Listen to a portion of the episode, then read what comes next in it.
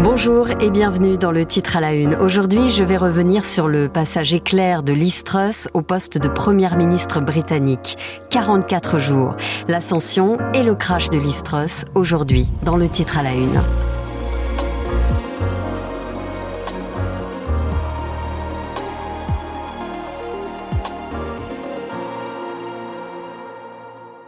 Liz a donc battu un record elle est devenue la chef de gouvernement à la longévité la plus courte de l'histoire du Royaume-Uni.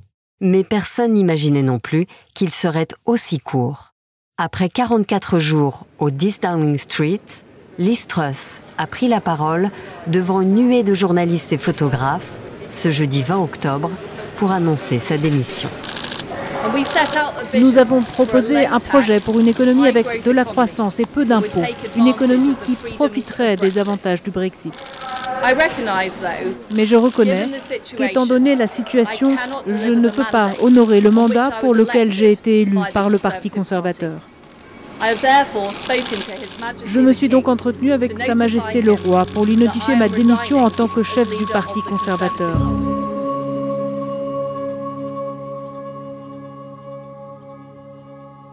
Listros, libérale convaincue, contrainte de jeter l'éponge après six semaines chaotiques au pouvoir. Un mandat très court. Listros a tenté jusqu'au bout de résister, mais la pression était beaucoup trop forte. Elle pourra tout de même se targuer d'avoir été la première ministre qui a connu au pouvoir deux souverains britanniques. Maigre consolation. Revenons donc au 5 septembre 2022. Nous sommes trois jours avant le décès de la reine Elisabeth. Ce jour-là, Liz est choisie pour succéder à Boris Johnson. Elle est la troisième femme à accéder au poste de première ministre britannique.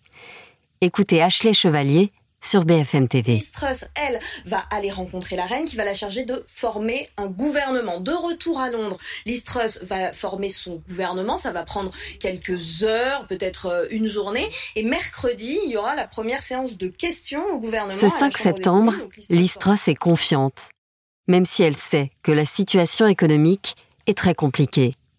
Dans un discours, elle affirme vouloir montrer que son parti va tenir ses promesses au cours des deux années qui viennent. Je présenterai un plan audacieux pour réduire les impôts et faire croître notre économie.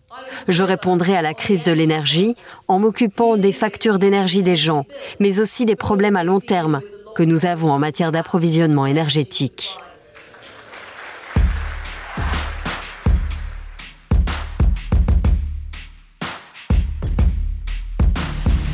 Pour immortaliser la rencontre entre la reine et la nouvelle première ministre, il y a un photographe.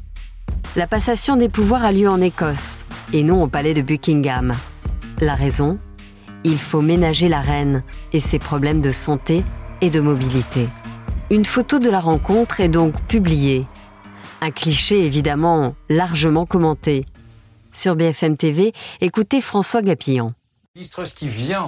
D'être nommée première ministre euh, officiellement. On a la première photo par la reine Elisabeth II dans son château écossais de Balmoral. C'est le protocole. Tout le peuple britannique espérait voir une photo de Liz Truss et d'Elisabeth II. Surtout pour se rassurer sur l'état de santé de la reine, qui n'a pas été aperçue depuis longtemps. Mais trois jours plus tard, le 8 septembre 2022, ce que tout le royaume redoutait finit par arriver. Yves Calvi prend l'antenne sur BFM TV. Euh, alors, à l'instant même, on annonce le décès de la reine d'Angleterre. Euh, c'est maintenant tout à fait euh, officiel. Le royaume est en deuil. La première ministre est en deuil. Tout le pays est à l'arrêt. Liz Truss prend la parole depuis le Parlement britannique pour rendre hommage à la reine. La perte de Sa Majesté la Reine nous a comblés de chagrin. Les drapeaux ont été en berne et des hommages ont été envoyés de tous les continents du monde.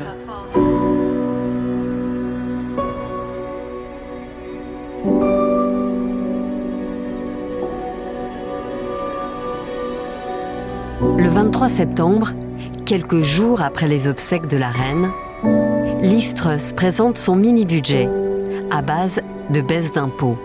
Les marchés financiers s'affolent et même le Fonds monétaire international demande à Londres de rectifier le tir. Le 1er octobre, des milliers de Britanniques descendent dans la rue pour protester contre l'inflation. Ils déchirent symboliquement leur facture d'électricité.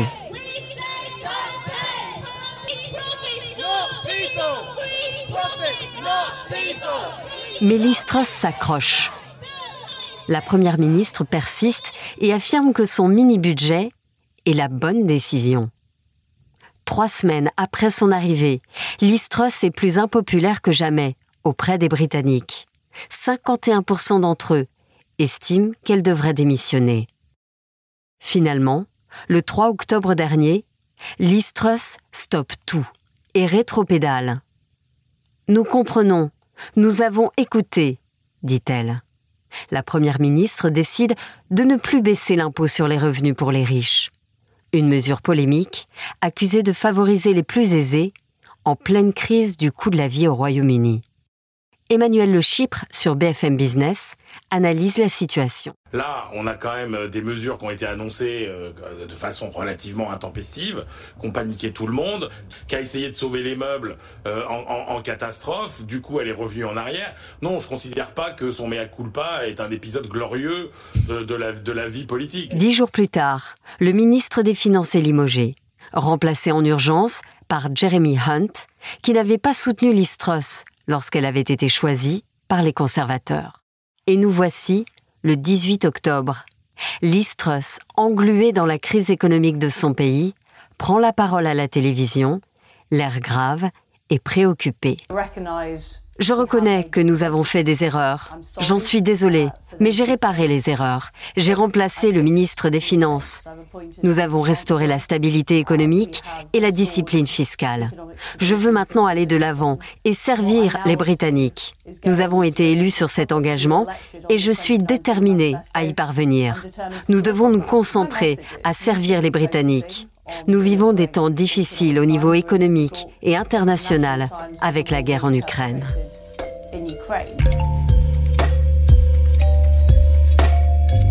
Finalement, deux jours plus tard, Listros jette l'éponge. Elle va demeurer encore quelques jours à Downing Street, le temps que sa succession soit organisée. Margaret Thatcher, avec qui elle aimait être comparée, a battu le record de longévité au pouvoir. 11 ans. Listros, elle, a pulvérisé celui du plus court mandat dans l'histoire récente britannique.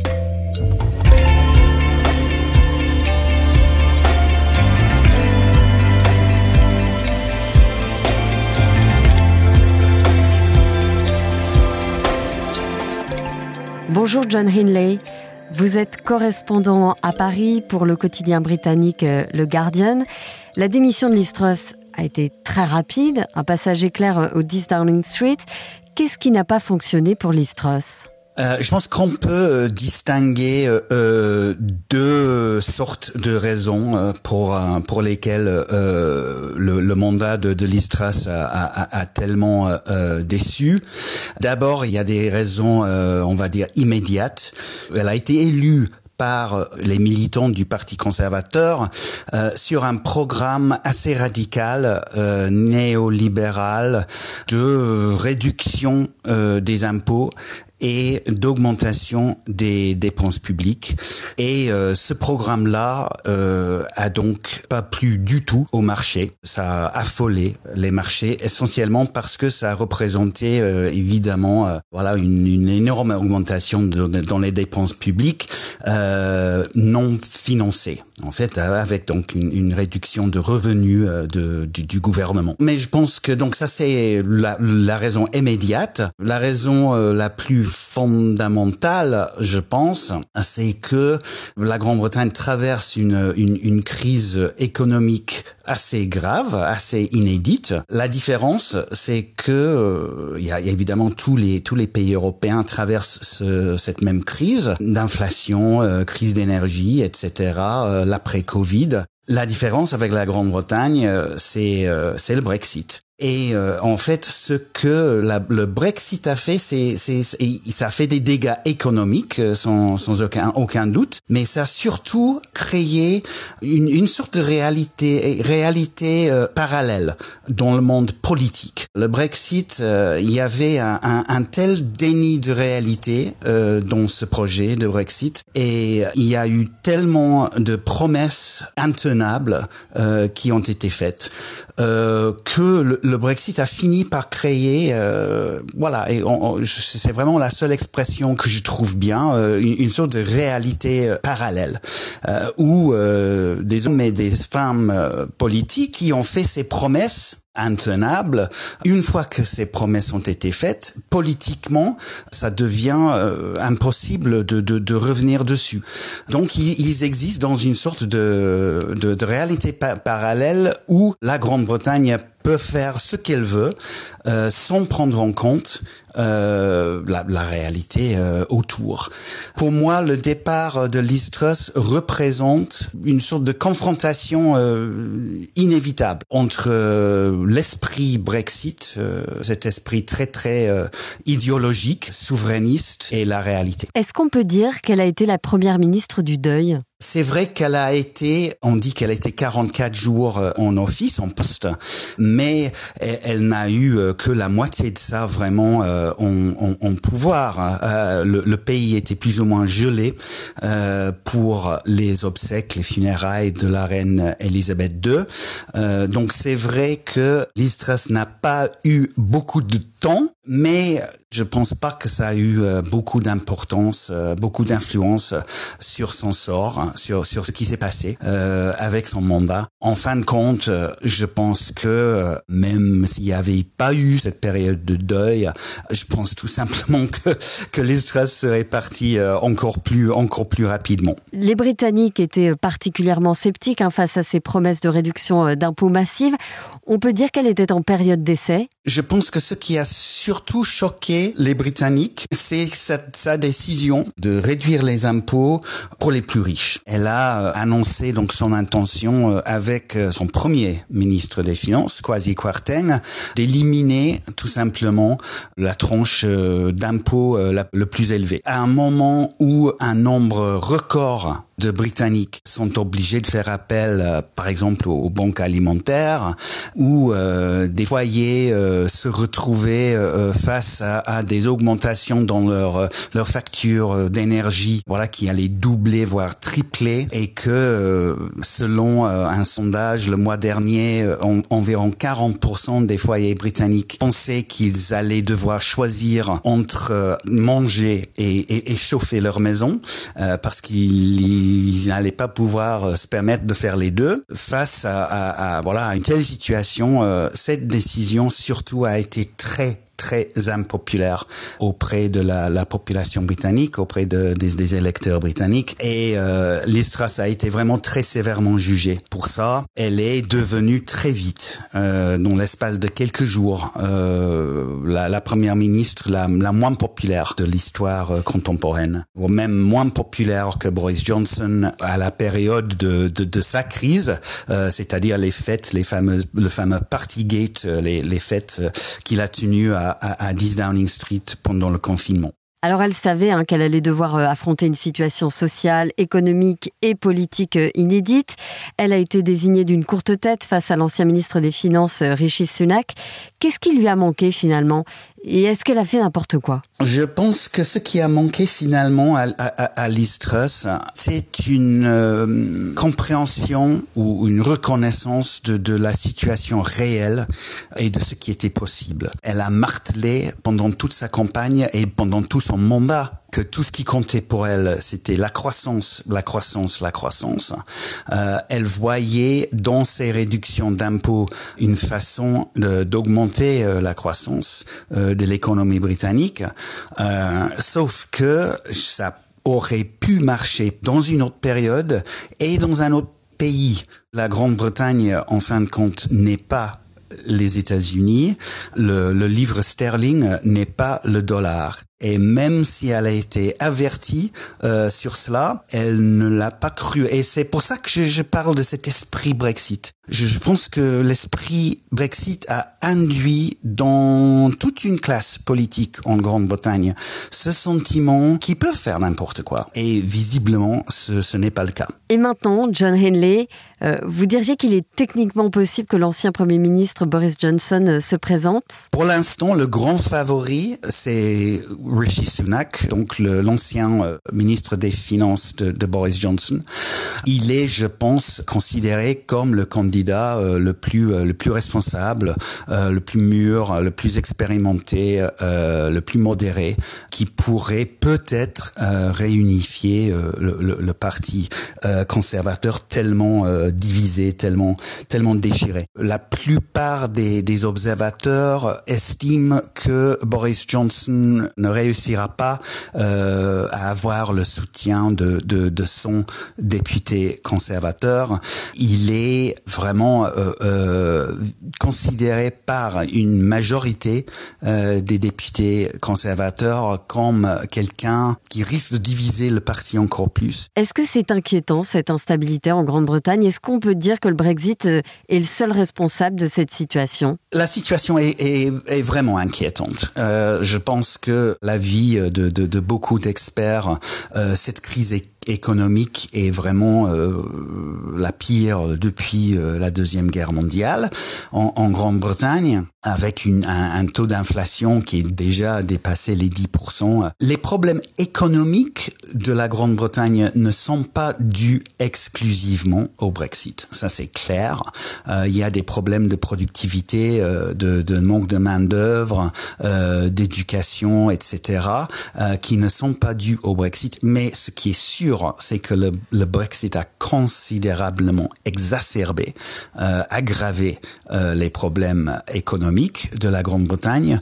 Mais pour moi, au moins, l'instabilité politique dans le pays ou de toute façon au sein du parti conservateur est 100% due au Brexit. Euh, comme comme j'ai dit, euh, le Brexit a créé cette réalité euh, parallèle dans laquelle le, euh, la Grande-Bretagne peut exister comme euh, dans une sorte de souveraineté absolue mythique qui n'existe pas, coupée de la réalité euh, économique et financière du monde, et les leaders peuvent faire ce qu'ils veulent parce que la Grande-Bretagne, c'est la Grande-Bretagne. Euh, c'est évidemment pas le cas et je pense que le Parti conservateur est en train de le réaliser, de le comprendre. Euh, le problème, c'est ils ont toujours pas reconnu que les promesses qui ont été faites euh, n'étaient pas tenables, euh, que le Brexit serait accompagné par un coût certain et ça n'a jamais été expliqué aux électeurs britanniques et le Parti conservateur n'a toujours pas osé le dire. Du moment où les, les, les, euh, les conservateurs n'ont toujours pas reconnu les dégâts du Brexit, c'est, c'est pas pour dire que le Brexit, je veux dire, je, je, je nie pas la réalité du Brexit, mais il faut aussi être euh, honnête euh, avec le peuple britannique euh, que le Brexit, le, ce genre de Brexit ultra dur qui a été négocié, qui consiste en vraiment en couper les, les liens le plus que possible, euh, une coupure vraiment euh, brutale et nette des liens entre la Grande-Bretagne et son plus grand partenaire commercial, c'est-à-dire l'Union européenne, euh, voilà que ce Brexit doit forcément être accompagné par un, coût économique.